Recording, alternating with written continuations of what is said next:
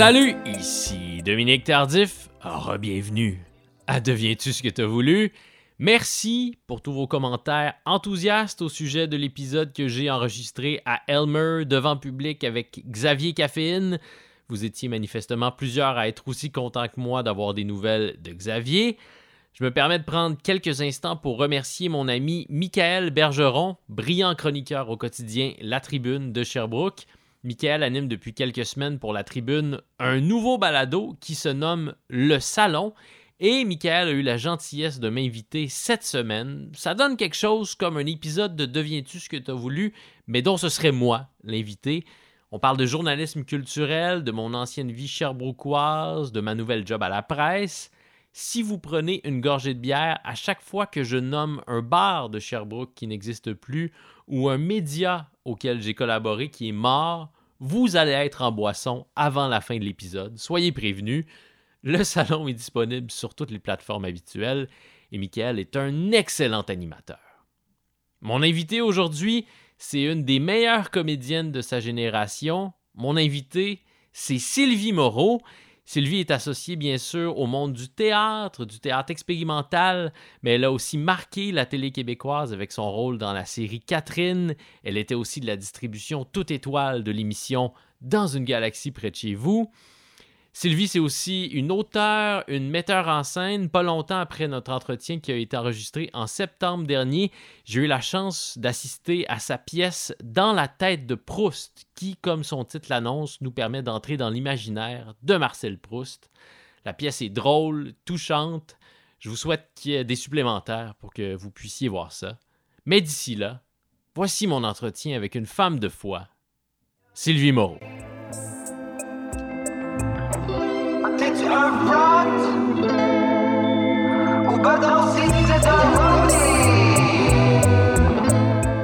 Tout ce qu'on lit à ton sujet, euh, le titre, c'est toujours quelque chose comme Le positivisme de Sylvie Moreau, La joie de vivre de Sylvie Moreau. Est-ce qu'il existe une euh, Sylvie Moreau plus sombre et torturée? Honnêtement, euh, non.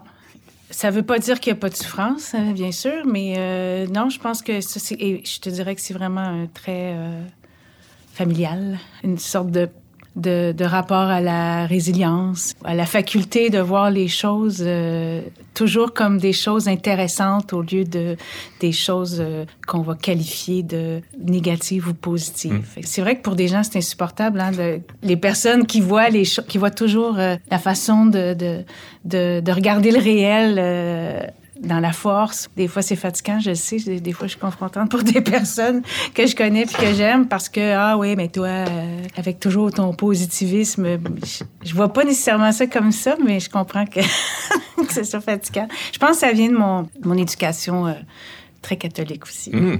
Parce que ça peut, ça peut provoquer les deux. J'ai l'impression, une éducation très catholique, soit on est amené à voir la vie du bon côté, ou soit on est amené à, à craindre tout, euh, ouais. c'est pas ça que tu as vécu, toi? Non, ben c'est-à-dire, euh, je l'ai pas vécu positivement, surtout quand je me suis, euh, disons, euh, détachée de la religion, quand j'ai compris que je n'étais pas croyante. Mais j'ai l'impression que le fait d'avoir cru quand j'étais petite, le fait d'avoir eu la foi, j'ai juste appris cette notion-là de, de ferveur, c'est-à-dire de de croire en quelque chose. Ça m'a rempli, ça m'a donné quelque chose. Puis ça, je l'ai transposé dans d'autres aspects de ma vie. C'est plus un lien avec euh, un Dieu ou avec euh, la religion. Je suis pas pratiquante, puis je suis pas croyante.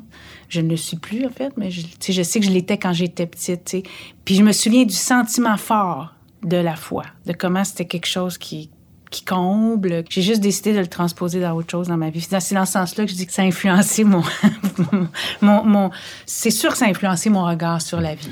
Donc, sûr. enfant, tu ne jouais pas à avoir la foi, tu avais la foi euh, Oui, j'avais la foi. Je me souviens, oui, oui, j'avais la foi, je priais. Ben, on a été élevés comme ça chez nous. On allait à l'église tous les dimanches. Mes parents étaient très croyants, euh, ma mère surtout. Mais en fait, bref, on a été vraiment élevés dans un contexte comme ça. Donc, euh, tu mets rien en doute quand tu es petit, puis que c'est ça le contexte dans lequel tu nais.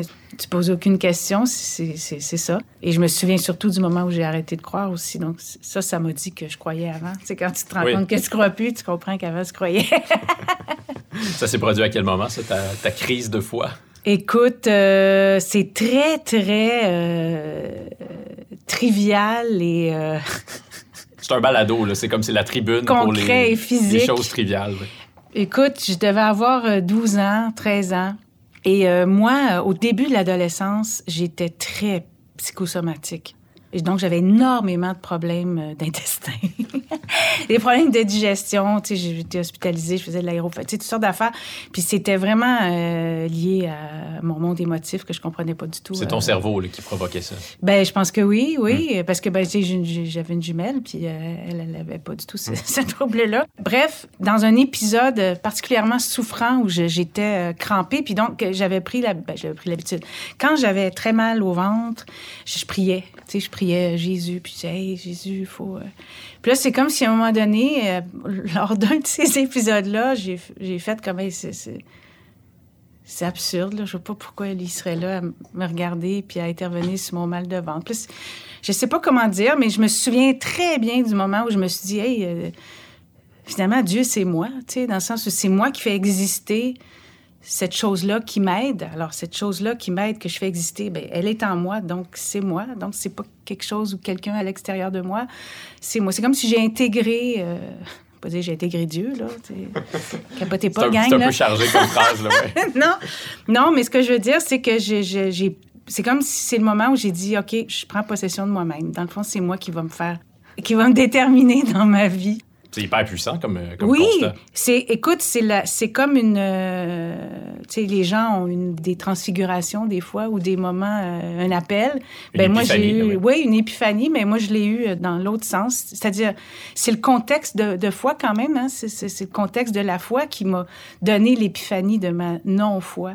Puis c'est, niaiseux, mais c'est quelque chose de, de fort puis de, de- d'important parce que au moins tu as eu quelque chose à partir duquel te définir puis euh, voilà. c'est ma rencontre avec euh, le non-dieu. Je m'étais pas imaginé que, que notre début de conversation ressemblerait à ça. Moi non plus, écoute Tes parents faisaient quoi dans la vie? Mes parents étaient tous les deux enseignants. Ben en fait, mon père était, euh, il enseignait aux adultes. C'était un soudeur en fait de formation. Mais c'était vraiment un pédagogue euh, né. Mes deux parents en fait. Euh, ma mère aussi était enseignante. Puis à un moment donné, elle a éventuellement elle a arrêté de travailler parce qu'on était cinq enfants chez nous. Là, on parle de, de- des années 60, 70. Mais mes parents étaient des, enseignants, des pédagogues, vraiment des gens de, de communication, des gens adorables qui, euh, ouais. Puis t'as grandi où? J'ai grandi, ben, je suis née euh, sur la rue d'Orion, à Montréal, euh, Une vraie Montréalaise. près du parc La Fontaine. oui, ouais, j'ai vraiment connu ce, ce- ce Montréal euh, Michel Tremblay. Mm. Les ruelles, les grosses madames qui étendent le linge puis qui crient. Puis euh, la, cour en, la cour en béton, exactement. Euh, je mangeais du goudron quand j'étais petite. Tu sais, c'était des hangars en, en- en métal, là. pas en métal, mais en tôle. Puis. Il y en a encore dans Il y avait des coulisses de, de goudron noir, puis je trouvais ça très, très beau. Fait que moi et ma soeur, on prenait l'habitude de- d'en mâcher un petit peu, comme de la gomme. Ouais, manger du courant. Fait que euh, c'est ça. Donc, on est chez les Est-ce d'Orion. que c'était bon? J'ai le souvenir que c'était agréable. Je sais pas si c'était bon, mais je me souviens très bien. Là. Puis je l'ai fait plus qu'une fois, donc j'imagine que j'avais trouvé ça bon. Mais je n'en ai pas mangé assez pour que ça me crée des dommages. Fait que tant, Tant mieux. mieux. Et euh, à la fin de l'école primaire, là, on a déménagé à Ville d'Anjou, euh, où j'ai passé mon adolescence. Euh, un endroit parfait pour passer son adolescence, mais d'où il faut partir Mm. euh, immédiatement. Parce que c'est la banlieue. Ben, c'est. Ouais, c'est une sorte de, de banlieue. Mais c'est très bien organisé au niveau des loisirs, les parcs, tout ça. Fait que ça, moi, j'ai vraiment trouvé mon compte. Euh, J'étais très sportive. Donc, euh, ça, c'était comme parfait. Euh, j'ai très beaux souvenirs de cet endroit, mais à partir de 17 ans, c'est- insupportable. comment est-ce que le, le théâtre est arrivé dans ta vie? Vraiment euh, du hasard. À la polyvalente, en secondaire 5, j'avais pris le cours de... Ben, je détestais les sciences. Je détestais les sciences, vraiment, euh, et de façon épidermique. Ma sœur, elle était bien bonne en sciences. Et euh, donc, la seule façon d'échapper aux cours de sciences en secondaire 4 et 5, ben, c'était de prendre français théâtre, histoire, tout ça, ce qui étaient des matières qui m'intéressaient, mais je savais pas nécessairement que, que je pouvais être performante là-dedans. Et là, au cours de théâtre, euh, on a monté une pièce qui était une pièce, c'était le théâtre de la maintenance de Jean Barbeau, qui est une espèce de, c'est comme une, parodie de Roméo et Juliette, mais ça se passe euh, parmi une équipe de concierges euh, dans une école.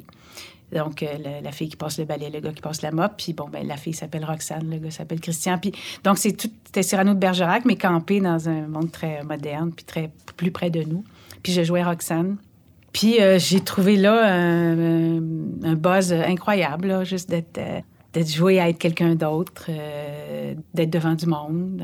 c'était un premier buzz. Mais c'était tout, là. Je veux dire, aucune ambition. Ma prof de théâtre me disait Ah, euh, c'est le fun, euh, t'as du talent, t'as quelque chose. Mais c'était tellement abstrait pour moi. Euh, il y avait personne dans ma famille qui était dans ce milieu-là. Donc, c'était, c'était comme une affaire qui pouvait pas être ma vie, là, pas à ce moment-là. Qu'est-ce qui désigne ce mot-là, le mot talent, qu'on emploie souvent pour décrire des gens qui semblent effectivement talentueux, mais qui ont sans doute aussi visiblement beaucoup travaillé?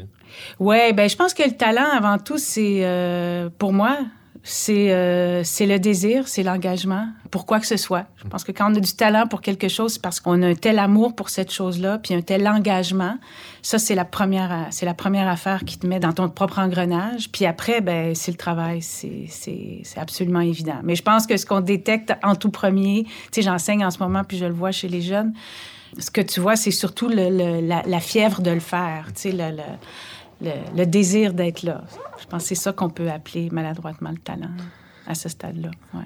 Ouais, je pense souvent, j'ai eu l'occasion d'interviewer plusieurs euh, musiciens. Puis, tu sais, quand tu parles à des guitaristes virtuoses, là, évidemment, c'est parce qu'ils sont animés par un talent, mais c'est aussi parce que ces gars-là ont passé des heures ben interminables dans leur chambre à coucher pendant toute leur adolescence à jouer de la guitare. Forcément, tu vas devenir bon. Oui, absolument. Absolument. Puis je trouve qu'il y en est de même pour tout, tout toutes les formes d'art. Il faut s'y intéresser, puis il faut bûcher plus que la moyenne des ours. Sinon, tout le monde pourrait faire ça, c'est sûr. Tout le monde à la base qui aurait le goût pourrait faire ça.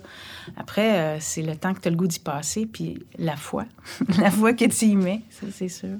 Donc, entre ce moment-là où tu euh, découvres ton talent bourgeonnant et euh, le moment où tu entres à l'UCAM pour étudier en théâtre, qu'est-ce qui se passe? Pourquoi est-ce que tu as décidé d'aller étudier là alors que tu aurais pu aller au, conservatoire, par exemple, qui est une voie peut-être plus naturelle, il me semble? Euh, ouais, mais non. Pour moi, c'était comme pas envisageable, en fait. Au cégep, j'ai fait de l'impro. Ça aussi, ça a été un gros déclic. J'ai rencontré mon propre imaginaire. J'ai réalisé que j'en avais un, tu sais, que je savais écrire parce que l'improvisation, c'est écrire aussi quand même. Hein. Puis mon prof aussi de, théâtre, Adrien Grusselin, au cégep, m'a dit hey, tu devrais euh, faire tes auditions. Mais le principe même d'audition, c'est quelque chose qui me choquait énormément. Aller me, m'offrir au bon jugement de d'une gang de personnes qui font hmm, oui, non, oui, non. On dirait que ça me ça m'insupportait. Hmm. On dirait que je trouvais que c'était pas euh, je comprenais pas cette façon-là humaine de fonctionner. Je suis partie en voyage un an en Europe parce que je savais confusément que je voulais faire ça, mais je savais aussi que c'était un métier très insécurisant. Fait que je me suis dit, bon, je vais aller m'éprouver dans mon rapport à ne pas savoir de quoi va être fait demain. Tu sais, comment je deal avec ça, moi? Fait que, Donc, tu as fait le classique voyage euh, sac à dos. J'ai fait le classique voyage sac à dos avec juste un, billet aller. Et pas, Je me suis dit, ah, je, ferai de l'argent là-bas pour avoir mon billet retour. Ça a été très compliqué, très difficile, mais euh, je l'ai eu. Qu'est-ce que tu as fait comme job là-bas? J'ai travaillé dans un stand de merguez frites en France. Euh, j'ai travaillé à Athènes dans quelques hôtels, dont un où je je faisais les petits déjeuners le matin, je faisais le ménage, j'étais à la réception, puis euh, je mettais la musique le soir. C'était vraiment très intense, mais c'était le fun. Euh, j'ai cueilli des tomates en Crète pendant deux mois. Non, j'ai bien. Euh, mais c'était, c'était pas pour. Je ramassais pas de l'argent, mais ça me permettait de continuer à vivre. J'ai, passé deux mois en Turquie avec 75 pièces dans Parce que là-bas, ils se sont trompés entre le. Tu sais, à l'époque, c'était encore les chèques de voyage. Ils m'ont, ils m'ont donné 75 pièces, l'équivalent de 75 pièces US au lieu de 75 pièces canadiens. Je pense que ça m'a permis de rester là un peu plus longtemps. Mais bon, c'était un moment aussi où euh, je ne connaissais pas la peur, je ne connaissais pas, je faisais du pouce. Euh, en tout cas, je repense puis je capote. Mais euh, c'était super. La, fun. la, Sylvie Moreau frondeuse qu'on s'imagine. Euh, ben, que je ne savais pas du tout que j'étais, en fait, mm. parce que dans, dans j'avais une sœur jumelle hein, qui était euh, dans le couple que nous formions. Elle était vraiment la dominante. Là. Il, y a, il, y a, tout le temps. Puis c'est pas. Moi, j'étais très confortable dans mon rôle aussi de plus effacée qu'elle. Mais c'est pas un mythe, ça, qu'il y a une des. Non, des jumelles qui est plus dominante. Oui, oui, c'est pas un, mythe. Dans un couple de jumeaux, mais le couple de jumeaux ne se voit pas comme ça. Hein? C'est de l'interdépendance dans lequel chacun est, est, exactement là où il veut être. Mais les gens ont besoin de définir puis de dire que c'est un rapport de pouvoir puis qu'il y a un dominant et un dominé, mais c'est beaucoup plus complexe mm. que ça, bien sûr. C'est une interdépendance. C'est le terme le plus fort que je peux trouver pour ça et le plus juste. Après, bon, ben c'est ça. Il y a des zones où, dans lesquelles l'un est plus dominant que l'autre. Bon. Bref, pour toutes ces raisons, euh, je pensais pas que j'étais quelqu'un d'aussi affirmé parce qu'au sein de mon couple l'air, euh, c'était pas moi qui étais uh-huh. l'affirmé. Mais à l'extérieur du noyau familial, ben, je me suis rendu compte que je portais en moi tout ça, qui, qui est d'ailleurs dans toute ma famille. Tout le monde est des gens très confiants, qui n'ont pas peur de s'exprimer. Euh, bon. Et là, en voyage, j'étais à la découverte de ça, de moi-même aussi. Euh, j'avais jamais été séparée de ma sœur et tout. Bon. Donc, euh, ça, fait que quand je suis revenue, j'étais bien primée. puis je savais que je me débrouillais, puis je savais que je, que je voulais faire du théâtre, puis je savais que je voulais pas passer des auditions dans des écoles. Parce que j'avais déjà donné la réplique à, à une copine. Donc, je suis arrivée à l'UCAM, je leur ai raconté mon voyage en Europe. Puis euh, j'ai été pris.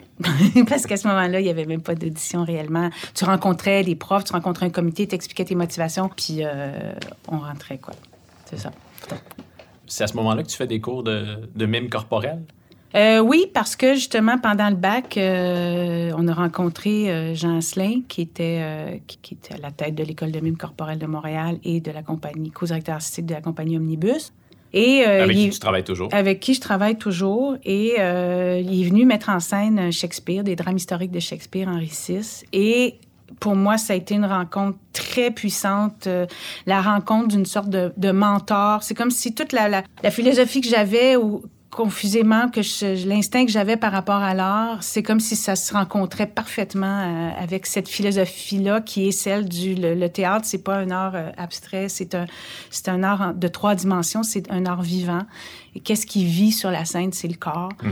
Et le corps, c'est notre outil le plus puissant pour exprimer. Donc, euh, en tout cas, donc ça m'a j'ai beaucoup été intéressée par le mime corporel. Ouais. Donc, ce qu'on appelle la méthode, toi, tu n'as pas du tout été euh, intrigué, intéressé par ça, devenir le personnage. Euh, euh, non, ben tu sais, y a, c'est ça qui est le fun de, de faire un bac à l'UCAM, mais c'est ce qui m'intéressait aussi, c'est qu'il y, a une formation théorique très appuyée mm. quand même aussi à l'UCAM. Donc, tu as des cours théoriques, tu as des cours de pas juste de l'histoire, mais de courant de pensée, d'esthétique théâtrale. Alors, c'est le fun parce que tu te fais donner des connaissances dans lesquelles tu peux reconnaître justement, toi, ta personnalité d'acteur ou d'artiste. Et euh, bon, il y avait, il y a toujours eu les deux courants de pensée de toute façon. Hein? Un acteur ou une actrice, après, c'est comment toi, tu, détermines comment ça vient s'inscrire en toi, la place que ça occupe, le monde émotif par rapport au monde construit, qu'est-ce qui, tu sais, l'important, c'est c'est quoi tes déclencheurs, puis ça peut être, j'ai du respect pour toutes les techniques. Mais, il y, a des gens comme, euh, j'ai déjà reçu ici Martin Dubreuil, puis lui, pour interpréter un facteur, faut qu'il devienne un facteur, puis qu'il ait passé du temps avec des facteurs. C'est ça, sa technique. Ben oui, c'est ça. C'est c'est ça, on a, on a tous nos, nos, nos, façons de. C'est sûr que ce serait pas, euh, ce serait pas ma façon à moi. Pas du tout ça. Ben c'est que je, je, je, me méfie énormément euh, de l'aspect thérapeutique de, de mon métier. En mmh. fait, parce que je suis quelqu'un dans la vie comme ça. Je me méfie énormément du thérapeutique, de l'aspect euh, psychologisant des choses. Pour moi, euh, l'art, c'est c'est le factice, c'est la faculté d'imiter parfaitement et donc de devenir, pour moi, on est comme des instruments de musique. Puis il faut apprendre notre solfège. Mais pour moi, c'est très concret, c'est très technique. C'est après, c'est les écrins formidables pour l'émotion. L'émotion a surgi ou a surgi pas, mais t'es pas dépendant de ton émotion pour ta performance. T'es pas dépendant d'un diffus de ton état du jour pour bien performer le soir. Quand tu joues au théâtre 30 euh, soirs en ligne, tu peux pas juste en remettre à, dans mon feeling va être là ou Aller fouiller dans, mes, dans mes vieilles blessures. Ben oui, il peut survenir tellement de choses distrayantes pendant la représentation même que si tu peux pas te reposer euh, là-dessus, ben, je pense que c'est toute la, la... Après, il y a l'art théâtral, c'est pas comme l'art cinématographique non plus, bien sûr. Euh, je veux dire, un facteur va pas, va pas m'apprendre à jouer un facteur sur une scène parce qu'il faut que je développe le comportement, il faut que je développe moi mon facteur à moi, faut que Fait que c'est vraiment, c'est deux techniques très distinctes, puis euh, avec lesquelles on, on, joue, dépendant du médium aussi dans lequel on s'exprime. Euh, mais pourquoi est-ce que tu te méfies donc de cet aspect-là thérapeutique de l'art qui est, qui est, devenu un discours euh, qui, qui, est omniprésent dans la façon dont on parle de création? Les artistes eux-mêmes en entrevue vont en parler spontanément d'à quel point ça les a aidés à traverser des moments difficiles que d'écrire des chansons ou de jouer dans un Ah, mais oui, mais c'est-à-dire... Ça exclut pas cet aspect-là. Non, je trouve que l'art, quand on le pratique, est une sorte de support incroyable, de médicament. Moi, l'art m'a aidé à traverser des moments difficiles, mais j'ai pas exprimé mes moments difficiles à travers mon art. C'est... Je pense que c'est mon côté rationnel, en fait, tout simplement. J'ai ça de très fort en moi, un côté qui est très rationnel, qui est très cartésien. Mon parcours pour arriver au monde émotif, il est, il est construit. J'ai besoin de construire autour les craintes. Puis là, après ça, je, je vais me sentir dans une espèce de, de confort pour accueillir l'émotion. Tu sais, c'est comme la drogue, là. À un moment donné, c'est le fun d'essayer de la drogue. Puis là, tu vois ah, ce que ça te fait, dans quel monde ça t'amène. Mais tu peux pas être... Euh, tu peux pas... Ben, fait, c'est difficile de prendre de la drogue chaque jour pour reproduire ce moment-là. Donc, mais ce qui est le fun, c'est d'avoir connu ça, d'avoir touché à ça pour savoir ce que ça fait. Puis, ah, OK, ce monde-là aussi est dans ma tête, il est dans mon esprit, mais maintenant, il faut euh, le posséder. C'est drôle parce que je viens de me rappeler que je porte un t-shirt de Keith Richards présentement, alors que tu parles de drogue. Et j'allais dire, euh, si on prend de la drogue à chaque jour, peut-être qu'on ne vivra pas trop vieux. Mais, euh, ben non, ça dépend qui. Qui est en la preuve contraire. Ah, la drogue, le sport, la santé, il y en a qui ça fait vivre vieux, il y en a qui ça tue. Qu'est-ce que tu veux que je te dise? On vit pour on meurt. on sait pas quand. Donc, le mime, j'imagine qu'il y a des gens qui connaissent pas le monde du théâtre qui spontanément auraient envie de de se moquer de ça, du mime? Qu'est-ce que ça apporte? Qu'est-ce que ça donne comme outil lorsqu'on joue dans un spectacle de théâtre par la suite? Oui, ben en fait, le grand malentendu, c'est que quand les gens euh, entendent le mot mime, ils voient le, le, le, pantomime euh, avec le chandail rayé puis la face blanche. On voit Marcel Marceau. C'est ça. Alors ça, c'est de la pantomime, gang. C'est pas du mime. Prenez des notes à la maison. C'est le va l'expliquer. Le mime corporel, tu sais, c'est un art du corps. Tu sais, euh, on questionne pas le buto, le kabuki, des affaires de même. Bon. Le mime corporel, c'est un art du corps qui a déterminé justement que le corps avait un solfège. Donc, c'est juste un, c'est un art qui a dissyllabé toutes les parties de ton corps, la tête, le cou, le tronc, et qui te fait apprendre, intégrer la maîtrise de, de savoir où tu es dans l'espace. Si je tourne la tête à droite, si je la tourne complètement à droite, ça veut dire autre chose que si je la tourne juste un peu à... C'est vraiment décoder, codifier le corps dans l'espace. C'est comme au ballet, quand tu fais des gammes, tu fais pas un show de gamme, quand tu fais un show, tu fais un show de ballet. Mais tu utilises toutes les techniques que tu as appris dans tes cours techniques de ballet pour avoir un corps qui, qui est capable d'évoquer. Alors, le mime corporel, c'est pareil. C'est juste un outil de plus pour évoquer la pensée, pour transposer un texte. Dans le courriel que, que j'ai envoyé d'abord euh, à ton agente, mais que tu as reçu euh, pour t'inviter donc à ce balado, je te racontais que j'ai une grande affection pour toi, fascination aussi depuis une entrevue euh, que tu avais accordée au franc-tireur à Laurent Saunier, si je me souviens bien. Non, non, c'était les, les, trois là. C'était les trois, ils étaient tous là les trois. C'était pas Laurent Saunier, c'était... Du Trisac? Oui, je pense que c'était du Trisac. Vous parliez du rôle de la critique. Puis euh, moi, ça m'habitait déjà, même si j'étais assez jeune à ce moment-là, parce que j'avais beaucoup d'admiration pour Claude Rajotte. Puis euh, c'est ce que je voulais faire dans la vie, devenir critique musicale, journaliste. Mais je savais qu'on se moquait de ces gens-là. Puis qui avait détonnant dans cette entrevue-là, c'est que tu prenais la défense des critiques, même des gens qui avaient été assez durs avec Momentum. Si je me souviens bien, tu prenais la défense de, Robert Lévesque, mythique critique du, devoir, euh... qui n'a pas toujours été tendre avec, euh, avec bien des gens. Non, mais écoute, euh, c'est très bizarre que tu aies eu cette perception-là parce que moi, c'était vraiment une charge contre la critique que je faisais. peut-être que j'ai un mauvais souvenir que je me Non, mais je pense que peut-être que ce que tu as entendu et qui est vrai, moi, je, c'est sûr, je prends beaucoup le libre arbitre. Moi, ce que je dénonçais, c'était la prise de pouvoir de cette parole-là hmm. à des fins de règlement de compte ah. ou de, de, de méchanceté ou de c'est sûr que j'étais très habitée aussi.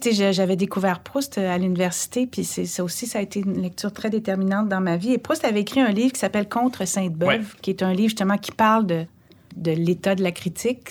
Parce que Sainte-Beuve prônait une critique très, très euh, biographique. Donc, euh, l'auteur a vécu ça, donc cherchons ça dans son œuvre. Oui. C'est notamment ce que Proust lui reprochait. Oui, et il lui reprochait surtout, il lui disait, les critiques, c'est des spectateurs de mauvaise humeur. Puis je trouvais ça très beau comme, euh, comme façon de les définir. Mais il en avait beaucoup contre le personnel, tu sais, les charges personnelles, puis surtout contre le règne, parce que Sainte-Beuve régnait. Il régnait sur le monde de l'art. Puis c'est pas normal que les commentateurs règnent sur les artistes. Dans le monde culturel, dans, dans l'équilibre des choses, c'est quand même pas normal que les stars soient les commentateurs. C'est choquant pour moi. Parce que euh, un commentateur, ça le dit, ce n'est pas commis, ça ne se commet pas, ça commande. Alors, à un moment donné, il y a une sorte de... Il faut euh, maintenir intact cette espèce de passion-là et surtout l'humilité de se dire... C'est le maître mot, là. Je suis un spectateur euh, spécialisé, puis ça, faut pas le nier, parce que ça aussi, ça me choquait d'entendre des critiques. Moi, je suis un spectateur comme un autre. Non c'est un papier puis un crayon dans les mains, là, puis que tu prends des notes en plus pendant le show, c'est pas vrai que tu es un spectateur comme les autres. Si tu as des super bons sièges, les deux en avant, puis qu'on te voit, puis que c'est pas vrai que tu es un spectateur ordinaire. Donc, euh, je dénonçais juste cette espèce de, culture-là, mais moi, j'aime les échanges, j'aime... Euh, et j'aime le libre arbitre. J'aime que le spectateur soit libre d'être là, de s'en aller, de pas aimer ça, d'aimer ça. C'est fait pour ça, l'art. C'est bien correct. Tu sais, quand tu te fais reprocher des affaires, genre, ah, il était pas prêt. Puis après, moi, j'ai des conversations avec des critiques qui disent J'ai pas le temps d'écrire mon papier. Si je l'ai écrit hier euh, sur le bout du comptoir, ah, OK, toi, t'as pas le temps, mais toi, ça, euh, personne ne le sait. Moi, je sais pas ta critique, elle a été écrite bien vite, puis qu'il a fallu que tu partes 20 minutes avant la fin du show, mais tu as quand même l'impudence d'écrire, de faire comme si tu avais été. Tu sais, c'est des affaires comme ça qui me choquaient beaucoup. C'est vrai que ça m'est déjà arrivé, moi, en tant que, critique euh, littéraire, davantage de relire certains papiers que j'avais écrits et me dire Eh mon Dieu, que j'étais pas de bonne humeur cette journée-là. Ça n'a rien à voir, ou ça avait peu à voir avec le livre, mais davantage avec comment moi je me sentais ce, jour-là. Il faut se méfier de ça. Puis je pense que c'est plus facile aussi d'identifier et de nommer les choses qu'on n'aime pas. Après, il faut se demander pourquoi j'ai pas aimé ça, pourquoi ça m'a dérangé tant que ça. Tu sais, il y a cette espèce de, de méta-réflexion-là qu'on peut avoir aussi, qui donnerait un éclairage plus fort aux, lecteurs de la critique, aux spectateurs. Parce que moi, lire, euh, on était tellement mal assis. Euh, qu'est-ce que ça me donne, moi, comme lectrice? Ça me donne rien, ça me donne aucun outil pour me demander si moi, j'aimerais ce show-là, si moi... On est peu guide. Je trouve que la critique ici guide très, très peu les spectateurs ou les lecteurs. Mais aujourd'hui, est-ce que, tu, euh, est-ce que tu es de ceux et celles qui regrettent qu'il y ait à peu près plus de critiques dans les grands médias? Je regrette qu'il n'y ait plus de couverture de la culture. Après ça, la critique, elle, elle, elle, aurait sa place. À cette heure, il n'y a plus de couverture. Il reste la critique, mais il ne reste pas de couverture. C'est vrai, c'est très difficile. On est vraiment dans un moment où ce sont les médias qui sont les, les stars. nous, on est là en disant ah, on va parler de nous, parler de nous. Euh. Puis là, toi oui, toi non. On est comme en audition constante devant les, les, les journalistes qui déterminent que ça vaut la peine qu'on parle de nous ou pas. Ben, c'est pas facile. C'est pas facile parce qu'on est dans, un, dans une culture euh, pas très cultivée. C'est vraiment plate à dire. on n'est pas dans... Ben, on est dans une culture de la visibilité. Si une personne n'existe pas déjà médiatiquement, c'est comme un problème inextricable. C'est-à-dire que ah si tu n'existes pas déjà, il n'y a aucun moyen de commencer à ah exister. C'est comme pour quand tu cherches une première job. Là. Ouais. mais as-tu l'expérience? Ben non, mais ben, c'est ça. Fait que c'est ça. Mais c'est pour ça que je trouve que les, médias euh, pourraient être des facilitateurs. Mais là, ça, c'est tout. En même temps, c'est le reflet de l'importance qu'on accorde à la culture dans notre société. Je sais, ça c'est le miroir de. Faut On pourrait dire que les médias sont un symptôme de ça davantage. Ouais, oui, exactement. Qui, reproduisent ce problème-là. Oui, ils reflètent. C'est comme on a les politiciens qu'on mérite. Ben, c'est ça. On Revenons donc euh, à, ta sortie. Très positive, hein, je le rappelle. non, mais quand même, mon souvenir. Puis là, tu, tu, rafraîchis ma mémoire, puis ça me revient qu'effectivement, ta charge était plus virulente que positive au sujet de la critique, mais en même temps. Ben, c'était une sorte de. En fait, je dénonçais la piètre qualité. Oui. Mais il y avait ce que j'entendais là-dedans, c'était un appel à ben c'est ça, est-ce que tout le monde travaille Oui, à une éthique. En fait, c'est ça, je parlais beaucoup d'éthique dans, le travail. Puis est-ce que la critique joue mieux son rôle? Donc, ce que j'entendais là-dedans, c'est que tu la respectais si tu l'appelais à mieux jouer son rôle. Ben oui, bien sûr. Oui, oui. L'idée, c'était pas que ça disparaisse, là, bien sûr. C'est important. C'est des accompagnateurs de l'art. Mais c'est ça, il faut que ce soit des accompagnateurs pas des, euh, des empereurs qui, qui, font le pouce en l'air ou le pouce en bas. Ça donne rien à personne, ça. ça... Est-ce que tu euh, es parvenu pendant ton voyage en Europe et euh, pendant tes études à, te débarrasser de, cette peur, de la précarité qui vient avec euh, le métier de comédienne? Oui, très rapidement. D'abord parce que j'ai été élevée comme ça. On n'était pas très riches chez nous. Puis mes parents n'accordaient aucune importance à... C'est-à-dire, je me suis rendu compte bien plus tard que, hey boy, on n'était pas très riches chez nous, mais jamais, jamais on le ressentait. Mes parents, c'était vraiment des gens qui cultivaient beaucoup le bonheur, qui n'avaient pas besoin de grand-chose pour qu'on soit bien. Si on était une super belle famille aussi, tu cinq enfants, c'était très joyeux chez nous. Donc, quand même, je me suis rendu compte que j'étais pas insécure du tout, du tout euh, financièrement. Eux-mêmes l'étaient pas par rapport à ton choix de, carrière? Non, ça aussi, c'était quelque chose de, magnifique chez mes parents, c'est qu'ils n'ont jamais voulu déterminer qui on allait être. les cinq enfants chez nous, on a fait exactement ce qu'on avait envie de faire. D'abord, nos parents étaient trop pauvres pour nous payer nos études, donc je veux dire, il n'y avait aucune, ils pouvaient pas, il y avait aucun levier de chantage pour nous dire non, non, je veux pas que tu fasses ça. C'était comme, ben, c'est ça. Donc, euh, je pense que j'ai été élevée dans un climat où euh, la peur, ça, c'était moi. C'était moi, la sorte de personne que je suis qui avait un certain rapport avec la peur, mais que j'ai euh, que j'ai décidé de régler assez vite en, l'affrontant, justement. Dans ce temps-là, ça devient un allié. Mm. À quel genre de carrière tu rêvais lorsque tu as terminé tes études? Oh, moi, je voulais vraiment faire du théâtre. Et surtout dans ce temps-là, là, quand tu étudiais là, en théâtre, c'était parce que tu faisais du théâtre, tu te voyais sur la scène. Tu sais, c'était c'était juste avant Watatata. Puis tout ça, les jeunes acteurs, là, ils, ne travaillaient pas en télévision ou en cinéma. C'était rarissime. Là. Donc, euh, non, moi, mon rêve, c'était vraiment faire du théâtre, ce que j'ai fait exclusivement d'ailleurs pendant les 12 premières années. Puis on avait la chance à ce moment-là aussi, je vais beaucoup tourner en Europe. Fait que j'avais même pas le temps de penser à puis, tu sais, on je vivais très pauvrement, là. Je, faisais, j'ai fait 12 000 par année euh, pendant 6 000 10 000 12 000, tu sais, mais... Ça aide à affronter la vie, ça, par la suite. Ah, ben oui. Ça fait que tes choix seront jamais motivés par euh, le cash. Hmm. Ça fait une différence. Ça te donne une liberté dans ce métier-là, une liberté de décision qui est très précieuse.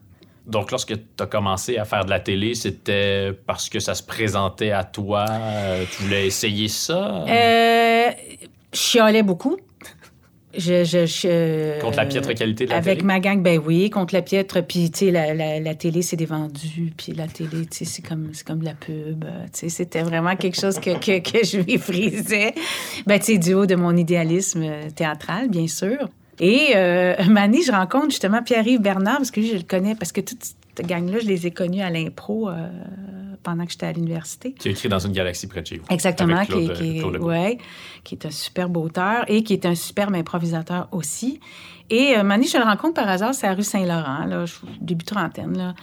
Puis euh, on se parle de nos affaires. Puis là, je chiale contre la TV. Puis là, c'est du poche. Puis il se fait rien de bon. Puis euh, non. Hein, puis puis euh, il me dit, ben, tant qu'à chialer, pourquoi, pourquoi t'en fais pas, là? Fais des changements, toi, fais, fais des affaires de l'intérieur, c'était si bonne, tu sais. j'ai fait comme, hum, ça m'avait bien saisi. Puis, euh, par un concours de circonstances, euh, j'ai auditionné peu de temps après pour un, rôle dans la série Majeur et vacciné, hum. qui a été mon, mon, premier, mon premier rôle que j'ai obtenu. Et là, en tout cas, par un autre concours de circonstances, quand c'est devenu la série Catherine. Parce que Catherine, c'est un, une série dérivée, c'est un spin-off de Major et Vacciné. oui, exactement, autour du personnage de, Catherine que, que j'avais créé dans, dans, dans Major et Vacciné. Donc là, quand ils ont dit, bon, ben on va faire euh, l'émission Catherine, mais on a perdu un des auteurs qui était Marc Brunet. Euh, et donc, Stéphane Dubé, qui était l'auteur euh, qui restait, si tu veux, euh, a dit Ah, ben moi, je veux l'écrire, mais j'ai pas le goût de l'écrire toute seule. Puis là, moi, j'ai dit comme spontanément Et moi, je vais l'écrire, je vais l'écrire avec toi, ça me tente. Et on s'est très vite adjoint euh, Jean-François Léger, à qui Stéphane enseignait à l'école de l'humour. Puis ça a été un trio extraordinaire. Puis c'est ça, j'ai comme décidé spontanément que j'allais déterminer des choses, justement. J'allais pas juste être l'interprète d'un rôle, je voulais faire partie de toute la patente. Moi, j'ai des souvenirs flous de Majeur et vacciné. Ça a été euh, diffusé pendant seulement une saison, mais il y a beaucoup de gens qui ont des souvenirs euh, très, très précieux de cette émission-là, qui disent que c'était très bon. Est-ce que c'était est -ce c'était bon, Majeur C'était très bon. C'était très bon, mais Radio-Canada détestait cette émission. Le directeur des programmes à l'époque, plus particulièrement détestait cette émission-là, il trouvait ça vulgaire. Tu sais, c'était le premier sitcom quasiment où on parlait, euh, comme je te parle, toi puis moi, là, on disait je suis dans la merde, puis tu sais, des affaires de même. Puis ça, à Radio-Canada, c'était juste avant euh, Un gars, une fille et tout ça. Là. Tu sais, donc, les gens qui parlent pour vrai, comme dans la vraie vie, là, on dirait qu'ils n'étaétaient pas prêts à ça. Les deux gars ont gagné un Gémeaux pour les textes, tu sais, puis c'était très aimé comme émission, mais c'est vraiment une direction euh, exécutive, comme on dit en anglais, de, des directions, la direction des programmes de Radio-Canada à l'époque d'interrompre la, la, série. Puis, mais là, on est arrivé quelques années plus tard avec Catherine, puis euh, voilà. Est-ce que c'est est-ce que c'est vrai que vous avez quand même dû encore à ce moment-là défendre euh, l'idée que les personnages de Catherine s'exprimeraient comme les gens s'expriment dans la vie, puis qu'il serait question de sexualité un peu, que, ben, Jean Bissonnette, le producteur, était ben, réticent? Oui, il était plus, il était, il était réticent, absolument. Puis, euh, tu sais, il disait, euh, on avait écrit une scène où Catherine était, était, était saoule. Puis, ça lui ressemble pas, ça. Il disait, non. Puis il avait dit, écoute, euh, un homme sous, c'est drôle. Une femme saoule, c'est vulgaire. Puis moi, ça m'avait incroyablement choqué. Puis souvent, quand il n'était pas d'accord avec des choses qu'on avait écrites ou qu'il voulait pas qu'on écrive ça, il nous disait euh, hey, écoutez, euh, ça fait 35 ans que je fais de la TV, là. je le sais plus que vous. Puis moi, pour moi, c'était un argument irrecevable. je disais, ben, OK, ça fait 35 ans, mais justement, tu l'as inventé à TV. Tu n'as jamais été le spectateur qui rêve devant la télé. Moi, j'ai été une spectatrice qui rêve devant la télé. Moi, je trouve que j'ai une expertise aussi. Fait que Trouve-moi un autre argument que celle de la télé, ça s'invente tout le temps. On parle du présent, on est en connexion avec le présent ton expérience fait pas foi de tout. Dans un contexte de création, on peut pas invoquer juste l'expérience pour faire taire quelqu'un. Il faut trouver d'autres arguments. Puis, euh, non, finalement, on... à un moment donné, j'ai dit, ben moi, c'est trop compliqué comme ça. J'ai pas... Euh, j'étais très baveuse dans ce temps-là. Moi, j'ai pas besoin de vous. Moi, je pense que vous, vous avez besoin de moi là, pour cette série-là. Wow. Mais moi, j'ai pas besoin de vous. J'ai d'autres affaires dans ma vie, j'ai d'autres projets. Ici, je suis tout le temps en train de me défendre puis d'aller à l'encontre de ce que vous, voulez. Ben, hey, on... tu sais, gang, on va se séparer, il n'y a pas de problème. Là. Puis ça, dire ça à un producteur, c'est inadmissible. Pour un producteur, c'est la chose la plus choquante parce que le producteur, c'est comme. C'est comme un bris de confiance, là. Non, c'est pas ça. C'est que le producteur, il refuse l'inversion du rapport de hmm. pouvoir. Le producteur, il veut être celui qui dit peut-être l'année prochaine, mais peut-être pas, là, on va voir. Mais que toi, tu lui dises non, moi je décide de m'en aller, c'est insupportable pour un producteur. J'ai vécu à quelques reprises, parce que je me suis retirée à quelques reprises de certaines choses. Mané, tu as fait le tour et tout ça. Et c'est extrêmement choquant. Parce que ces personnes-là, c'est les décideurs. Puis c'est pas supposé être les artistes qui décident. Ça, ça les fatigue beaucoup. Et moi, j'ai, je pense vraiment que j'ai, j'ai rencontré ma liberté d'artiste quand j'ai fait ce move-là parce que j'y croyais pour vrai que j'étais capable de m'en passer. Mais ils m'ont dit, hey, non, non, on veut que tu restes. J'ai eu un autre producteur délégué, tu sais, qui... parce que des... un c'est vrai que c'est juste des chimies puis des rencontres. C'était pas Jean Bissonnette qui était un problème ou c'était pas moi qui était un problème, mais les deux ensemble, on n'était pas le bon, la bonne équipe pour mener ce projet-là dans l'harmonie. Puis bon. Mais je me rends compte que ça m'a donné ce pouvoir-là dans ma vie le, pouvoir de se dire, hey, quand je dis non, le monde ne s'effondre pas autour de moi, puis ma carrière va pas se finir. Le problème, c'est qu'on joue beaucoup là-dessus avec les artistes. On pense que s'ils n'acceptent pas les conditions qu'on leur impose, euh, ils travailleront plus jamais. Est-ce que tu as l'impression que ça a eu des répercussions sur euh, le reste de ta carrière, que ça te... Non, complètement. Ouais, ah, oui, Est-ce que tu as eu la réputation d'être difficile? j'ai pas la réputation d'être difficile parce que je suis travaillante en esti, puis que j'assure. Je, tu sais, je suis pas une capricieuse, mais je défends beaucoup, je défends mes idées et je défends toujours les raisons pour lesquelles je suis là. Mettons, quand j'ai animé les Jutras, par exemple, je disais, ben moi, je veux écrire, je veux contribuer. Euh, bon. On devine qu'il y a beaucoup de, de politique dans, ben, un événement comme ça. c'est ça. Et moi, j'ai la chance, comme artiste, le politique ne me concerne pas. Mais je peux en subir les conséquences. Mais je peux aussi dire, hey, si vous, gang, vous n'avez pas le courage de parler aux commanditaires, moi, je vais parler aux commanditaires on va voir ce qui va se passer. Mais moi, je suis plus libre que vous. Je, le comprends. Vous, vous avez un autre lien avec le commanditaire sur d'autres shows. Vous pouvez pas y dire, ça... mais moi, je peux y dire. Parce que moi, j'ai aucun lien avec le commanditaire. Il me paye pas moi, là. Il, paye la production, il s'occupe de la. Uh-huh. C'est pour ça que ça a été formidable pour moi d'écrire puis de voir le, milieu plus de l'intérieur, d'être près de la production et tout. Parce que tu comprends les rouages, la patente, puis tu comprends que les rapports de pouvoir, ils sont très fragiles de toute façon dans ce milieu-là, puis ils sont très mouvants c'est un travail de collaboration, de confiance puis de respect. Puis moi, je sais que je suis capable de, de demander le respect et de l'obtenir parce que si je l'ai pas, je, m'en vais, j'ai aucun problème avec ça. je tâcherai d'être respectueux d'ici la fin de cette entrevue, euh, Sylvie. Il n'y a pas de problème. Euh, mais si, la télé euh, était beige, puis est encore un peu jusqu'à un certain point beige, est-ce que ça tient à ce que tu décris à l'instant, au fait qu'il y a trop peu d'artistes qui osent mettre leurs pieds à terre? non, je pense qu'il y a beaucoup de facteurs. La télé ici, quand même, est est pas pire dans le contexte. On est dans un contexte socio-économique et de marché, en fait, très difficile, qui ne permet pas une grande diversité. dans l'offre parce qu'on ne peut pas trop euh, celluliser, je dirais, le, les spectateurs, il n'y en a pas assez. Alors, euh, là où ta série sur HBO, ben, tu aurais quand même 3 millions de, de, de, téléspectateurs pour quelque chose de bien niché, mais ici, ça se peut pas, ça. Alors, il faut... C'est sûr qu'on fait une télévision qui est plus de consensus, avec parfois des affaires un peu plus pointues, mais c'est c'est pas là qu'elle est euh, la plus grande audace, même s'il y en a quand même. Mais euh, la télé, c'est ça, elle va toujours... La télé ici, euh, il n'y a pas beaucoup d'indépendance d'esprit possible parce que c'est trop un petit marché. Puis il y a trop peu de réseaux que tu peux pas t'en mettre. Euh, si tu en mets un à dos, ben il t'en reste. Avant, il t'en restait un, là, il t'en reste peut-être euh, deux, trois, mais c'est pas un milieu facile. Comment est-ce que tu es passé euh, de celle qui regardait un peu de haut la télé à celle qui participe à la fureur? Ben, tu sais, à un moment donné, tu assumes qui tu es complètement. Alors, c'est sûr que quand tu es en train de te définir comme artiste, tu veux te définir par tout ce que tu pas puis que tu veux pas. Fait que, tu sais, tu deviens, très tranchant. Après, euh, quand tu es plus assumé comme artiste, puis plus établi, disons, euh, en tout cas que tu es libéré du regard aussi, du regard des autres, de la perception des autres, bien là, après, c'est tes goûts à toi, personnels, qui Tu sais, moi, j'ai toujours été une joueuse, j'adore les jeux, tous les jeux, les jeux de société. Ça a l'air le fun de participer à faire. Mais c'est super le fun. C'était vraiment très, très le fun. Fait que j'adorais ça, mais justement, j'avais rencontré une madame, c'est rue Mont-Royal, qui m'avait dit J'admire tellement votre parcours, je trouve tellement que c'est extraordinaire, mais quand je vous ai vu à la fureur, j'ai été très déçue. Là, j'ai fait, oh, ben, madame, excusez-moi de vous avoir déçu, vous. moi, c'est ma vie à moi. C'est, tu sais, je fais, les, fais ce que je veux. Ça n'a pas d'allure dire ça. C'est comme dire, hey, tu m'appartiens, puis j'aimerais déterminer c'est quoi pour moi, toi qui fais un parcours sans faute dans ton métier. Tu sais, je veux dire, c'est capoter des fois comment les gens s'approprient euh, nos personnes, nos personnalités. Je rêve d'écrire un livre qui s'appellerait Lettres aux spectateurs. J'ai beaucoup de choses à dire aux. J'ai racheté ça en librairie avec bonheur. Mais comment est-ce que tu as vécu ta célébrité?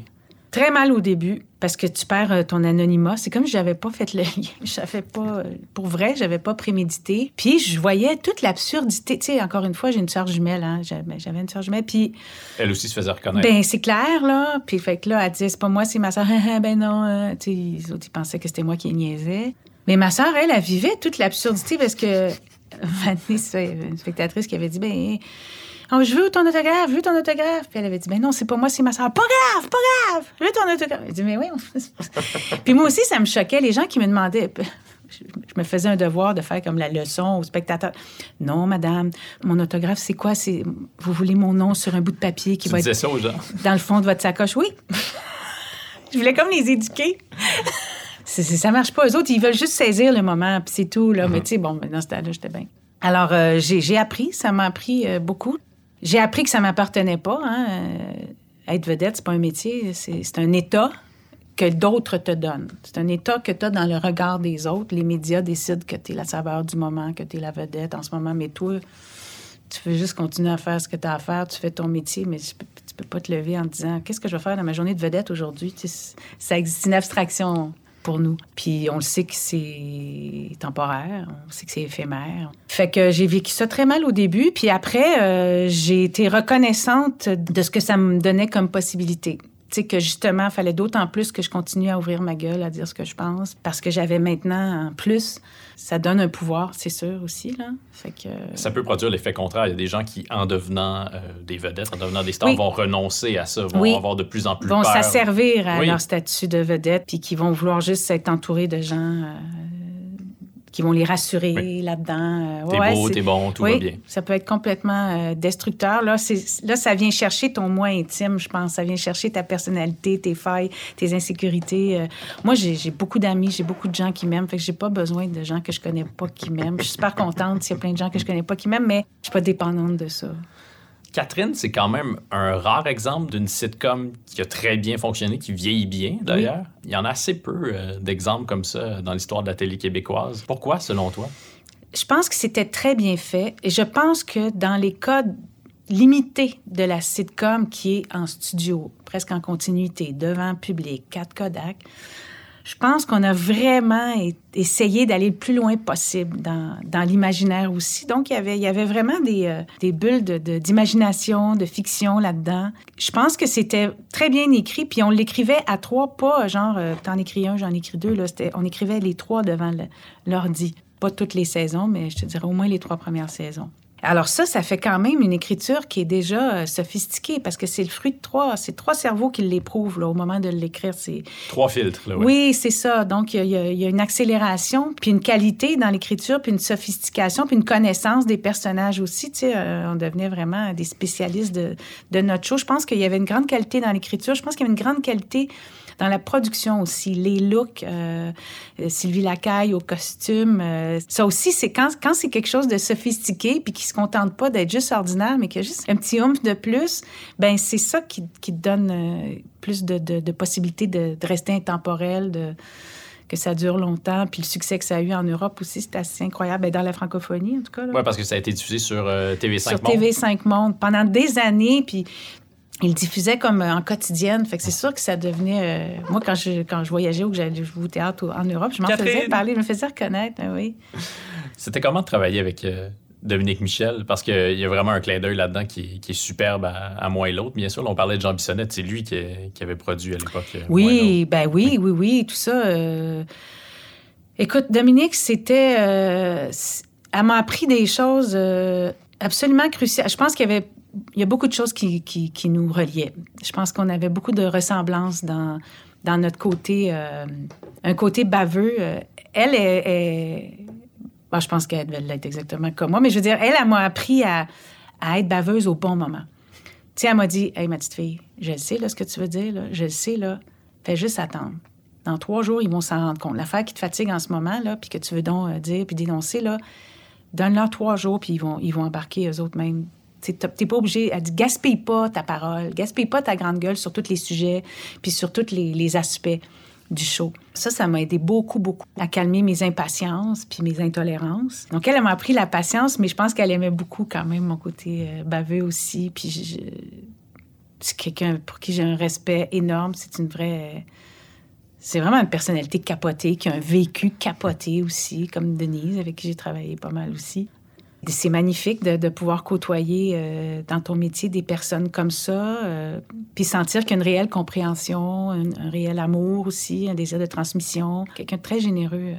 La sévérité de Denise Filiatro qu'on caricature souvent, est-ce que c'est davantage un mythe ou une réalité? Tu as travaillé avec elle notamment sur Cabaret. Cabaret, écoute, c'est un mythe. C'est-à-dire, c'est pas de la sévérité Denise Filiatro, c'est comme une enfant. C'est juste quelqu'un qui n'a pas de filtre. Alors, des fois, elle va dire des choses énormes et très choquantes, mais dont tu ne te souviens pas dix minutes après, là, parce qu'elle a dit ça sous le coup de l'émotion. C'est quelqu'un de très, très, très, très, très émotif. Ce qui les distingue beaucoup, justement, de Dominique, qui est beaucoup plus posé, beaucoup plus. Euh, mais Denise a la même, euh, la même drive de bien faire les choses et tout, mais je pense que c'est plus au niveau relationnel que, que des fois, c'est ça dépend des personnes. Des. Moi, moi j'avais un rapport formidable avec elle parce que je suis pas. Euh, je suis pas émotive, puis je refuse justement les rapports euh, d'autorité et tout, puis je suis capable de répondre. Puis Denise, dès que tu réponds, euh, il n'y a pas de problème, là. Mais tu sais, c'est ça. C'est une personnalité beaucoup plus complexe, je dirais. Denise, mais tout aussi euh, passionnante à, travailler avec. Je peux pas dire que j'ai subi euh, son autorité ou sa sévérité. J'ai, au contraire, reçu beaucoup, beaucoup d'amour de, cette femme. Mais est-ce qu'il faut accepter jusqu'à un certain point, ça fait partie des conversations qu'on a collectivement depuis quelques années, puis que le milieu du, théâtre a au sujet du comportement des, metteurs en scène, notamment des, gens qui sont en posture d'autorité.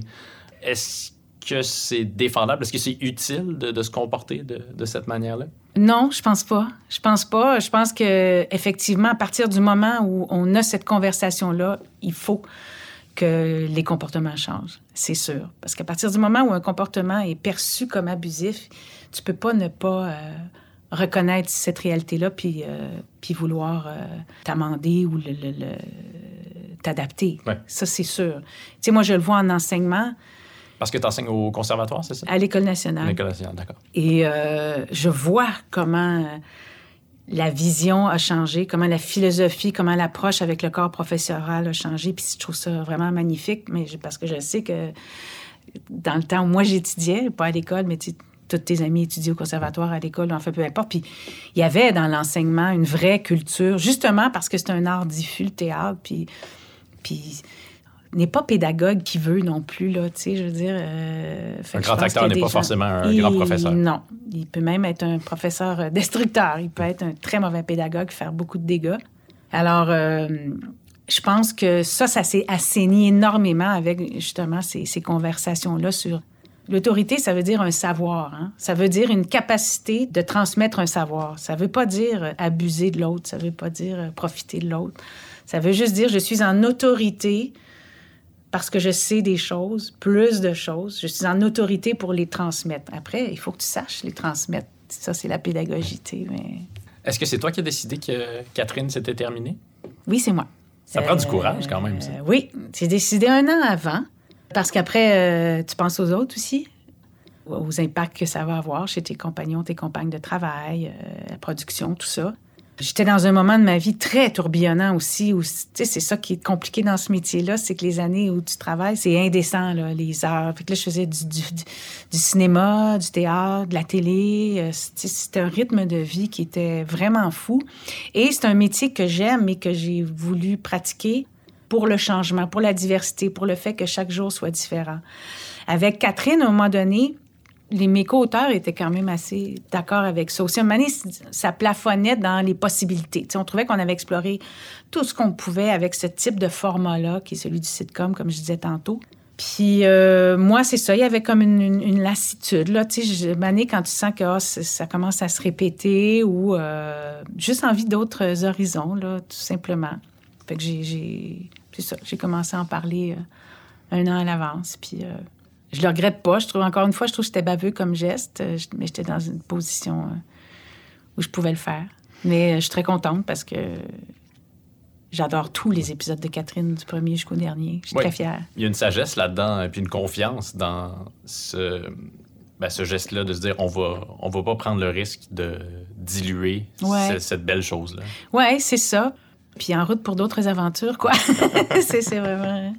Sylvie, je vais te dire ce que j'ai fait hier soir. Hier soir, j'ai revu le film Post-Mortem. Ah oui. Paru en 1998, dans lequel tu joues, bien sûr. Oui. C'est quoi le message de ce film-là? Qu'est-ce que ça dit? Parce qu'avec, là, je, je, mets à nouveau les, les lunettes de, de 2021.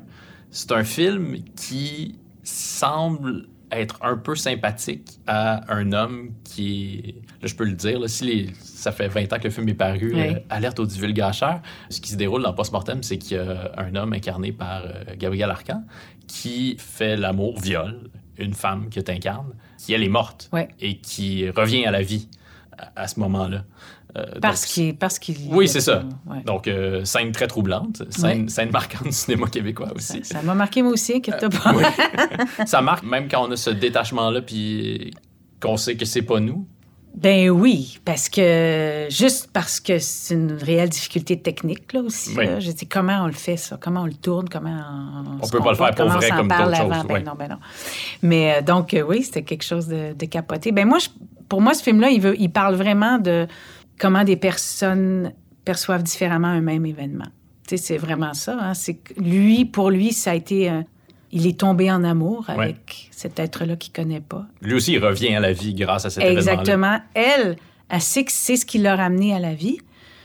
Euh, mais c'est inacceptable pour elle. Ça peut pas être une relation d'amour. Donc, dans le fond, c'est, pour moi, c'est encore une fois, c'est une métaphore de comment on peut vivre euh, deux personnes un même événement puis pas du tout le percevoir de la même façon. après, il y a le fait divers qui était parce que tu sais que c'est vraiment une ah, qui est arrivé pour vrai. Oui, oui. C'était un article que Louis Bélanger. Euh, c'était, arrivé en Roumanie, je pense exactement cette affaire-là. Puis en plus, dans la vraie histoire, là, ils se sont mariés, ce couple-là. Mais c'est arrivé exactement ça. Comme dans, il, a, comme baisé le cadavre, ça l'a réveillé. Il n'était pas vraiment mort. Puis euh, ils sont tombés en amour, puis ils sont mariés.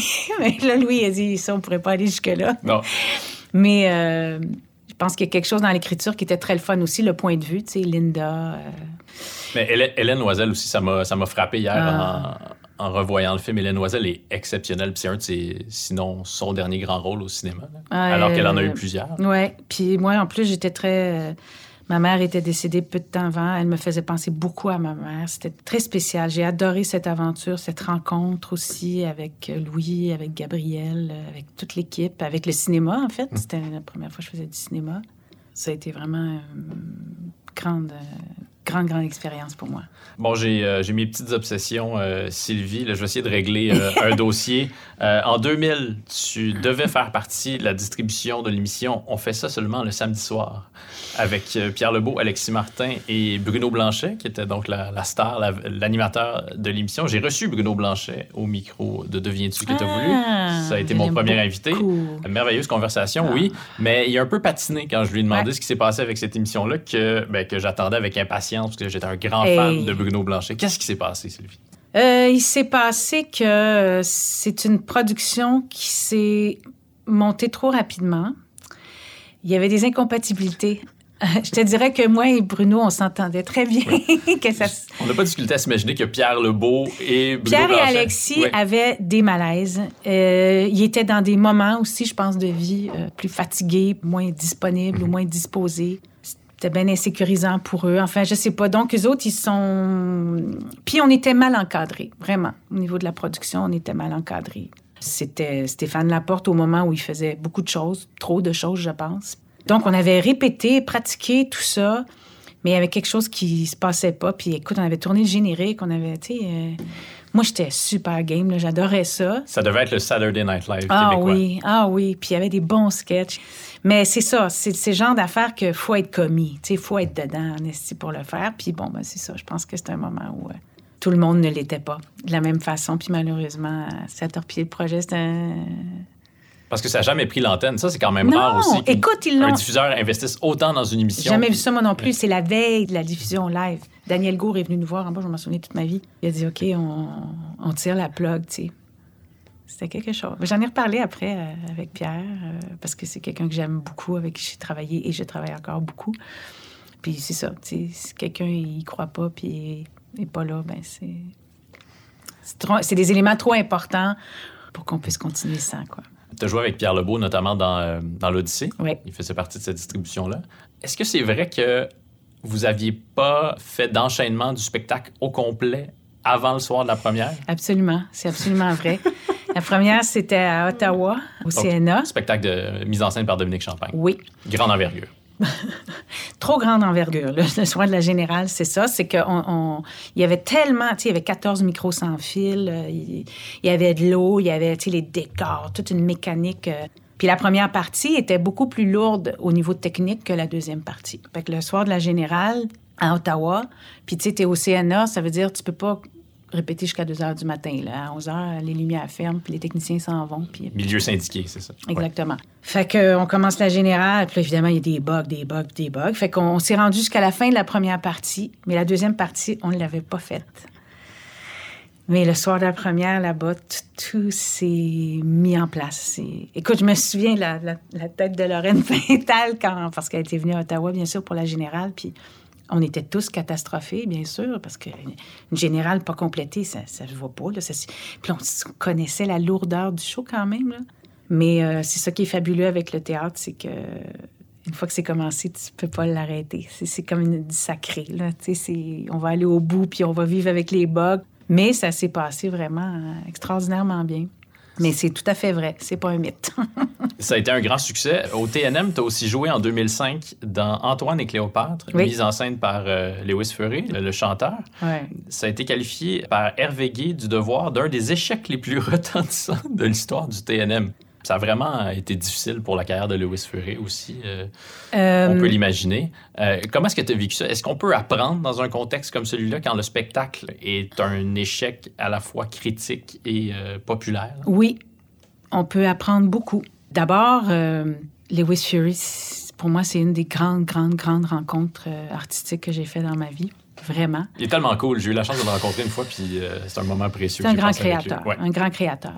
Antoine et Cléopâtre, c'est vraiment un projet qui n'était pas dans la bonne salle. Hmm. C'était vraiment un show qui aurait cartonné à l'usine C ou à Espace.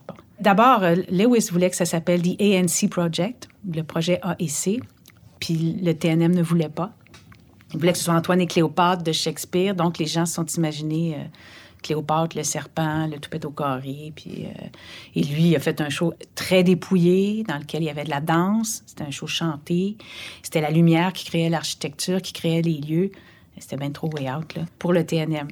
Mais moi, j'adorais, j'adorais ce spectacle. Et il faut quand même savoir qu'en Europe, ça a assez bien fonctionné. Hein. Pas à Paris, là. À Paris, ça a été désastreux. Mais ce qui est le fun, c'est que quand c'est à ce point-là désastreux, là, t'es ramené à toi, ton bonheur d'artiste, d'être là puis de faire ton métier. Puis toi, tu peux pas déserter. Tu peux pas dire ah ça marche pas, fait que je, je le fais plus. Tu peux pas faire ça. Et moi, ce que j'ai vérifié dans cette expérience-là de, l'échec d'une rencontre avec un public ou avec des critiques, c'est que ça, ça a gardé intact, moi, mon amour pour ce show-là. J'ai eu le même bonheur à le jouer, à le chanter, à chaque soir qu'on le fait. Puis c'est sûr qu'entre nous, ça crée une solidarité aussi quand même, les artistes qui le faisions. C'est comme être dans les tranchées. Ouais, exactement. Puis c'est sûr que les plus vieux acteurs, mettons moi, Jean Maheu, Sylvain Scott, on était plus solides par rapport à ça parce qu'on a fait des shows devant des salles vides. On a fait des... Tu sais, Mané, ton bonheur peut pas dépendre de ça. Pour les plus jeunes, c'était plus confrontant, mais tout le monde a porté ce show-là parce qu'on l'aimait, le show. Il y avait des grandes qualités. euh. Puis en Europe, ça a été vraiment a eu bien du fun. Puis ça, ça, marchait beaucoup avec les jeunes. Ça marchait... Tu sais ça, c'était, pas un show de théâtre institutionnel, pas pantoute, tu sais. Mais euh, non, pour moi, ça a été euh, une expérience euh, fabuleuse. Puis l'échec aussi a fait partie de mon expérience fabuleuse parce que ça m'a solidifié justement dans, dans mon amour de, de l'objet. Puis ça m'a enlevé aucun plaisir. C'est ça qui est le fun quand même. Ouais. Tu sais, euh, c'est sûr que c'est pas cool, là. Mais jouer le show, je le joue avec la même, le même buzz. Mais lorsqu'on est sur scène puis qu'on voit des spectateurs quitter, comment est-ce qu'on vit ça? Est-ce qu'on peut complètement s'en détacher? Ben non, mais tu le fais pour ceux qui restent. Tu le fais pour ceux qui sont là. Tu sais qu'il y a du monde qui tripe. C'est sûr, il y a tout le temps du monde qui tripe. Tu sais, là, ça, ça donne que tu es devant... euh, Justement, parce que tu es devant un public d'abonnés qui n'a pas choisi, Ouais. décidé. C'est pour ça que quand tu joues en Europe ou quand tu joues dans une salle où les gens ont décidé d'aller voir le show, c'est très différent. Mais quand tu joues dans une salle où ce sont des abonnés qui ont pris un package, entre guillemets, il est évident qu'il y a des shows qui vont plus rencontrer leur goût que, que d'autres. Mais tu sais qu'il y a du... Parce qu'il y a quand même du monde aussi qui, qui l'adorait, ce show-là, mais ça créait une réaction très, très... euh, très radicale, d'un côté ou de l'autre. Tu sais, je me souviens de... à Nantes, au théâtre, on- il y avait eu une... Ils appellent ça des bords de scène, euh, une discussion avec Ouais. le public après. Puis, euh, bon, il y avait des spectateurs qui avaient haï ça, des spectateurs qui avaient adoré ça. Fait que les personnes qui disaient Hey, J'ai adoré ce que vous avez fait euh, avec le, le- le texte de Shakespeare, tout ça. Là. Puis là, à côté, il y a l'autre qui dit Alors, je comprends pas ce connard, ce connard qui peut penser que. ce- Puis là, c'est devenu une, une engueulade entre les deux. Puis là, nous, on était là. Ça, c'est des moments magnifiques. Tu dis OK, ça, ça fait pas l'unanimité, mais ça fait quelque chose. Mais c'est réjouissant qu'une œuvre d'art puisse provoquer ce genre de réaction vive comme ça. Oui, ben, c'est ça que ça fait. En Europe, il il y a ça aussi. Il y a des choses beaucoup plus radicales qui se font sur scène euh, à tous les niveaux. Ici, en danse, je pense qu'on il y, a, il y a plus de choses radicales qu'on peut voir. Mais c'est ça, c'est, ça les arts vivants. C'est fait pour te, pour, pour te faire vivre quelque chose. hein. Comment est-ce que Proust euh, est entré dans ta vie? Ça, c'est rentré dans ma vie vraiment par hasard. Un été, j'étais avec Réal Bossé dans le bas du fleuve, euh, parce que lui, il vient du bas du fleuve. C'était mon chum à l'époque. Et on passe l'été dans le bas du fleuve parce qu'il refaisait le clapboard euh, d'une maison d'un ami. Très Prof- proustien comme ça. Oui. L'ami en question, qui avait été son prof de français théâtre euh, à Rivière-du-Loup, c'était un crack de Marcel Proust, dont moi, j'avais jamais entendu parler. Donc, euh, il parlait... euh, la façon dont il m'en a parlé, j'ai fait, aïe, aïe, il faut que je lise ça, ça n'a pas d'allure. Puis comme je passais l'été là, puis que moi, je suis pas du tout bonne euh, manuellement avec le clapboard, là, fait que j'ai dit, il faut bien que je m'occupe tout C'est l'été. pas toi qu'on appelle si on a du clapboard installé. Euh, non, non. Moi, je vais, je vais faire des bonnes sandwichs. Donc, euh, j'ai- lu La recherche du temps perdu pendant cet été-là, puis j'ai capoté. Ça a été une expérience euh, esthétique euh, de- d'entrer en moi-même, de lire un auteur qui est si aigu dans son sa connaissance de l'intérieur de l'humain, de l'âme, des, des- des émotions les plus viles, les plus belles. les- Ça m'a renversée.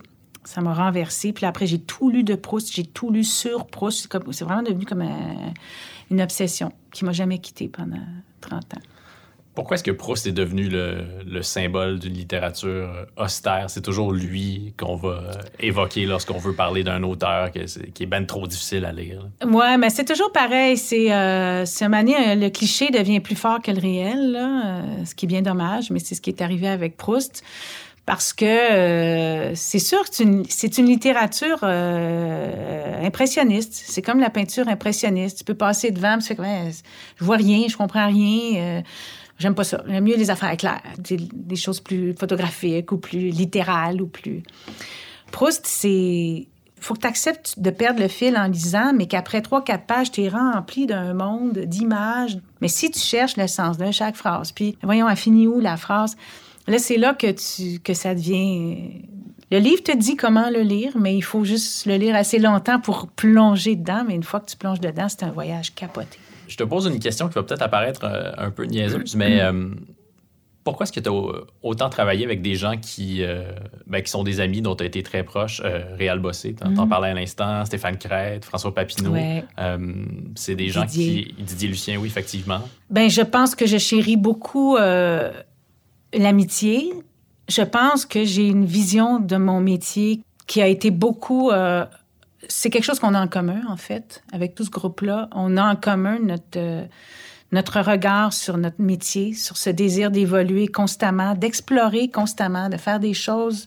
Notre curiosité, je pense, c'est quelque chose qui nous relie, mais, mais une réelle amitié, ça veut dire une amitié, ça veut dire que tu as des, des, plein de points communs au niveau de, de d'où tu viens, de, de ce que tu penses, de comment tu t'es accompagné aussi. Euh, on s'est tous accompagnés à partir du moment où on n'était personne, puis on est devenu de plus en plus quelqu'un, chacun à notre façon. Dans ce métier-là, un donné, ça crée une, une fiche de solidarité quand même euh, quand tu sais... Je pense que c'est des gens qui viennent de la création, puis c'est sûr que moi, je viens de la création, ça m'a défini beaucoup. Alors, mes amis créateurs, c'est pas juste des collaborateurs ou des compagnons de travail. C'est des, des gens avec qui tu t'es commis en création. C'est-à-dire, ils connaissent. euh, la création, c'est. Tu veux pas, tu apprends à te connaître. C'est beaucoup plus confrontant que, ah, on fait un show, on est engagé, je dis le texte, tu me réponds. Création, tu confrontes tes idées constamment, constamment. Fait que ça crée euh, des liens très forts. Puis le personnel, l'intime, devient pas un obstacle dans ces euh, moments-là où on, on se coltaille, où on confronte des idées? Non, je peux pas dire que ça l'a été. Mais c'est sûr que quand c'est des relations amoureuses, c'est plus délicat. Euh, puis bon, euh, là, comment tu vis la fin de la relation amoureuse, c'est une sorte de Ouais. parenthèse dans toute l'histoire. Mais je pense que justement, tu atteins un tel niveau quand tu as la chance de collaborer euh, à certains moments avec des gens qui sont tes amis proches ou même ton amoureux. Il y, a une, sincérité puis un respect de l'autre qui reste indéfectible. Tu sais, je veux dire, euh, quand tu connais un artiste de façon très, euh, très intime ou très, très forte, très puissante, quand euh, le sentiment amoureux disparaît, il reste cette affaire-là très puissante qui, a été tout ce qui t'a lié dans la création, puis dans, dans toutes les- ce que ça fait vivre la création. Donc, je pense que c'est ça. C'est pas juste les sentiments amoureux, dans le fond, qui te relient, mais c'est aussi l'expérience. Fait que, je sais pas. C'est très beau, ça. le succès de Dans une galaxie, est-ce que ça tient à tout ce que tu viens de, de décrire euh, Absolument. à l'instant? Parce que c'est quand même une drôle d'émission. C'est une émission dont la distribution est formée de gens qui, pour la plupart, viennent du théâtre expérimental. Ben, pas Guy Jodoin, euh, peut-être moins, mais de l'impro De aussi. l'impro. Ouais, Ouais. de ces deux mondes-là. Oui.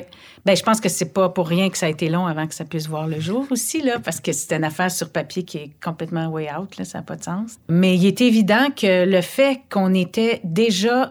Le groupe en soi, on était déjà une esthétique, on était déjà une forme, un format, parce qu'on avait, à travers l'improvisation, toutes les années où on avait improvisé tout le monde ensemble, on avait créé déjà un imaginaire commun. Donc, une façon d'appréhender l'absurde, la fiction, qui n'avait pas à nous être apprise ou montrée.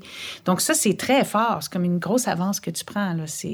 Donc, je pense que oui, ça a participé au, au succès, le fait qu'on avait tous et toutes des personnalités. Pas peur d'être créatifs chacun avec notre personnage. Tu sais, on n'était pas juste euh, le personnage comme il était écrit, mais on, on l'a vraiment créé en trois dimensions. euh. Puis on avait des réalisateurs formidables aussi qui aimaient tellement ça, voir le bouillonnement euh, créatif devant eux. Et surtout, on faisait pas perdre de temps. Au contraire, on en faisait gagner parce que on arrivait à goupiller des affaires. Tu sais, une chorégraphie, on l'inventait en deux minutes et quart. Puis, tu sais, il y avait une telle syntonisation puis communauté d'esprit entre nous que c'est...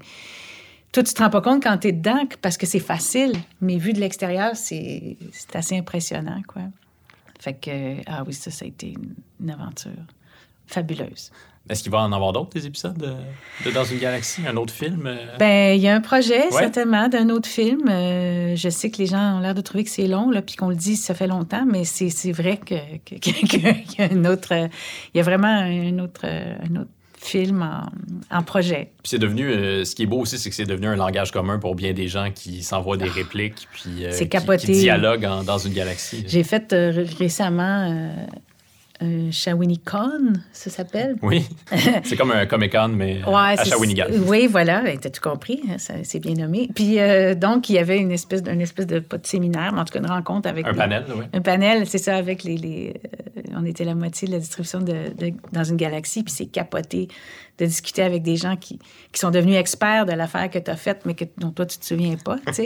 mais eux autres, c'est... Alors, c'était... J'ai trouvé ça très très émouvant puis très euh, fascinant, tu sais, de, de, voir, tu sais, que tu crées quelque chose puis les gens se l'approprient euh, réellement. J'ai eu des témoignages tellement euh, capotés par rapport à Galaxy. c'est vraiment quelque chose de très précieux. Est-ce que tu me permets de te poser une question sur ta sœur Nathalie? Oui, absolument. Pourquoi est-ce que tu penses que c'est important pour elle? Pourquoi est-ce que c'est important pour toi de témoigner de, de ce qu'elle vivait, de ce que vous viviez, donc du, du cancer dont elle était atteinte? Parce que euh, vous avez accordé plusieurs entrevues à, Catherine Perrin euh, au fil des années. Vous êtes à Tout le monde en parle, qui est la tribune la plus importante au Québec. Oui.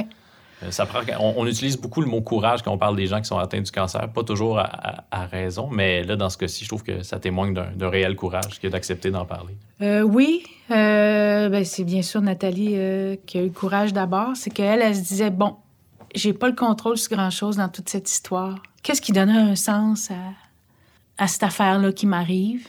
Fait qu'elle s'est dit, euh, bon, ben, si ma soeur est connue, bon, fait qu'elle s'est... Euh, elle-même essayait de comprendre pourquoi ça, lui est arrivé, mais le contexte dans lequel ça lui est arrivé, c'est-à-dire un contexte où c'est un cancer qui a peu d'outils de diagnostic, euh, peu d'outils de dépistage et tout ça. Donc, ça, elle, ça la, fatiguait. Donc, elle, elle, m'a comme proposé cette affaire-là comme un, comme un projet à faire ensemble, en plus. elle s'est dit, hey, ça va être un projet commun. Puis ça, bien sûr, j'ai tout de suite euh, dit oui, même si toute ma vie, dans l'exercice de mon métier, j'ai jamais voulu exposer mon privé. C'était pas tellement sept jours. Là. Non, vraiment pas. Mais bon, là, il y avait un sens, il y avait un sens euh, social, humain, intime, réel. tout ça se rencontrait.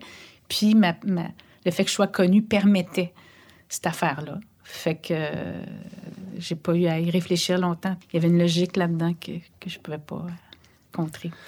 Pourquoi est-ce que c'est utile de parler de, de ces choses-là euh, publiquement? Il y a la recherche, bien sûr, c'est un, un, aspect euh, important de, de, la question, mais pourquoi est-ce que c'est important pour vous d'en parler publiquement, pour aider les gens qui, ben, je pense que c'est important de parler de, la, de ça comme c'est important de parler de la mort. Hmm. Puis comme c'est important de voir tu sais, Nathalie, ce qui la faisait bien capoter, c'était tout d'un coup d'être juste vue euh, comme sa maladie. C'était insupportable pour elle.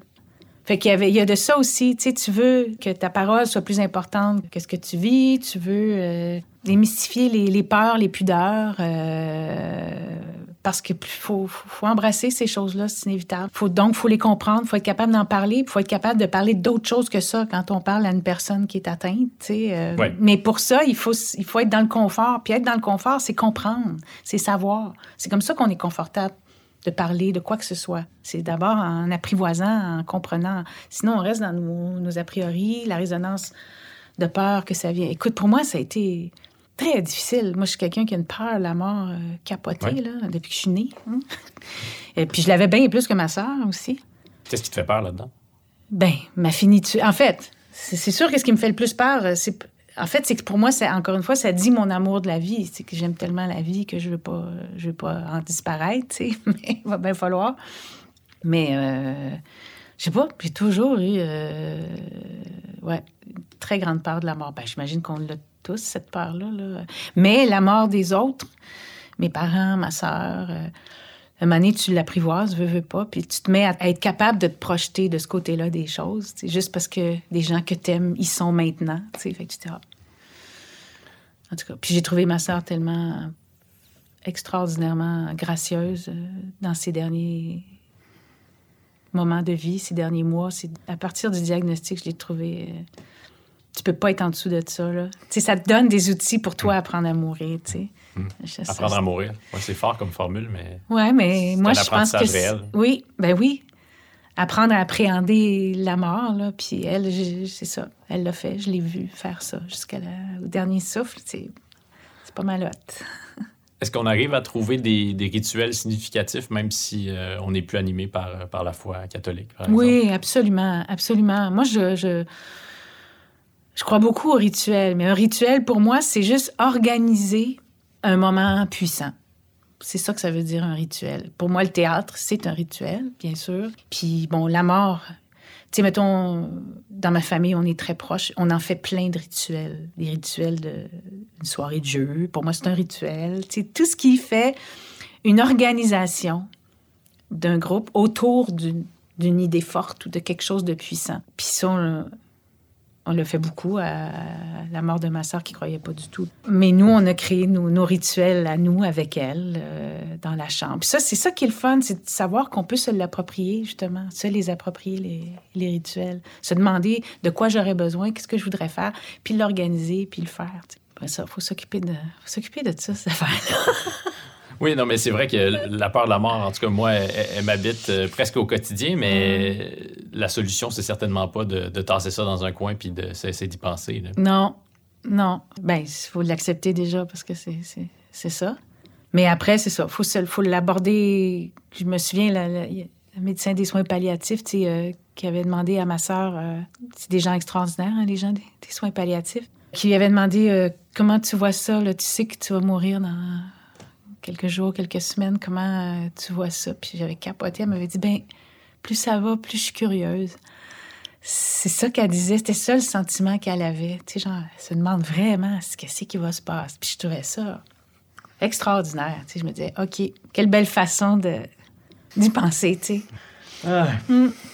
Qu'est-ce qui te reste à accomplir? À quoi tu rêves euh, maintenant pour... euh, T'es encore jeune? Euh, T'as plusieurs Oui. belles années devant toi. Euh, Ouais, quelle bonne question, parce que je suis vraiment à un moment, et dans mon métier, et dans tout ce qui se passe dans la vie, qui- où je me pose beaucoup, beaucoup de questions. À cause de la pandémie? non, forcément, non? je- À cause de mon âge, j'ai 56 ans, puis à cause de, de comment euh, ça marche la société en ce moment, comment mon métier change, comment la façon de faire mon métier change? Pas d'une façon qui, moi, en tout cas, me, me convient, je peux dire. Tu sais, c'est de... Là, ça, la roue s'emballe, s'emballe, je sais pas comment... L'usine à saucisses. là. Ah, l'usine à saucisses, puis big time.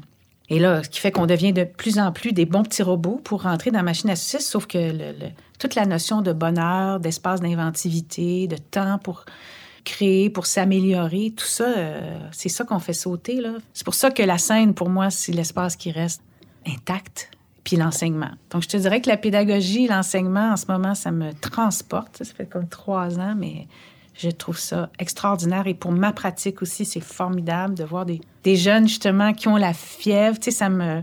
Je suis dans un moment comme ça aussi. J'ai envie de transmettre, j'ai envie de, transmettre ma façon de, l'envisager, mais aussi juste de, de donner de l'amour, de la confiance euh, aux jeunes qui veulent pratiquer ce métier-là. Je m'étais toujours dit que si je n'étais pas actrice, j'allais enseigner. C'était la seule affaire que j'envisageais.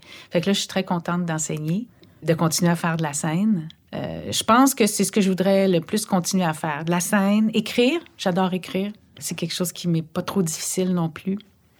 Il y a ça qui m'anime. Donc, la création, dans le fond, hein, euh, c'est- les espaces qui, pour moi, préservent le plus la, la création, c'est là où, où j'ai le plus envie d'être, je te dirais. Sylvie Moreau, deviens-tu ce que tu as voulu? Ah oui, Oui. oui. Ah oui, puis je suis vraiment fière. Je suis vraiment fière d'être ce que je ce que j'imaginais. Euh, en fait, pas ce que j'imaginais, j'étais pas capable de l'imaginer, mais je me souviens du désir fort que j'avais d'être moi-même. Je suis quelqu'un d'obsédé par la liberté. Je sais pas pourquoi. J'ai pas été réprimée pendant toute dans ma vie, mais j'ai toujours été obsédée par la, liberté, la liberté de penser, la liberté de faire ce, que je voulais. Euh, le désir d'être avec les autres, de communiquer. Fait que ça, c'est exactement ces chemins-là que j'ai pris. Puis je suis très, très contente de, de ma vie. C'est gros de dire ça, hein? Mais je suis très contente. J'aurais voulu que mes parents et ma sœur euh, soient là pour, euh, pour le vivre avec moi, puis le partager. Mais donc, Mais donc, je suis très contente. une épreuve comme, comme celle de, de la mort de ta sœur, ça n'a pas entamé ton, ton positivisme, ta- ton Ben, inclinaison pour le bonheur? Non, ça l'a, euh, ça l'a mis en veilleuse pendant au moins deux ans, c'est sûr. Parce que même si tu te fais toutes les promesses puis que tu te dis, hey, OK, je, je vais vivre encore plus, après, il y a le vrai deuil. Le vrai deuil, l'absence, c'est- c'est un apprivoisement. Il faut que tu le vives, tu sais. Euh, fait qu'il y a eu deux années où. euh, en fait, c'est quand j'ai recommencé à rire que je me suis rendu compte que ça faisait longtemps que j'avais pas ri, euh. mais euh, oui, c'est.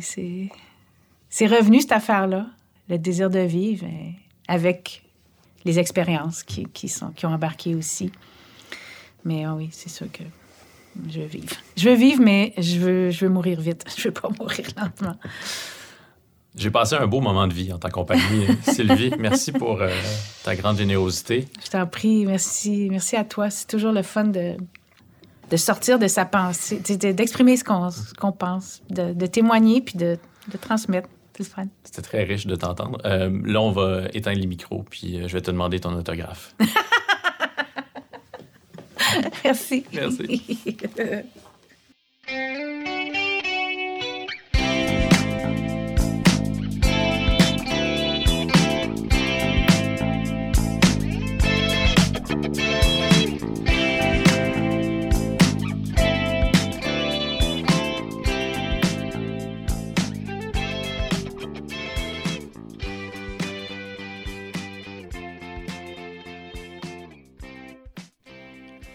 Voilà, merci à Sylvie Moreau pour la franchise et la lumineuse intelligence avec laquelle elle a répondu à mes questions. Vous pouvez voir Sylvie sur Club Illico dans la plus récente saison de Ruking. Et puis, si vous vous ennuyez de Catherine, eh bien, l'émission, elle est en rediffusion. Elle est en rediffusion sur Prise 2.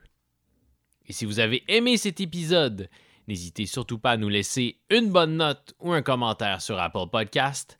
C'est le moyen le plus efficace de contribuer au rayonnement de ce balado. Deviens-tu ce que t'as voulu est réalisé par Jean-Michel Berthiaume? Merci à Anatole pour la tonne de Daniel Boucher, à Louis-Jean Trudeau pour les musiques additionnelles, à Jean-Guillaume Blais pour le visuel et à Vincent Blain du studio Madame Wood. Je m'appelle Dominique Tardif. Je vous donne rendez-vous la semaine prochaine et je vous souhaite d'ici là de devenir ce que vous voulez.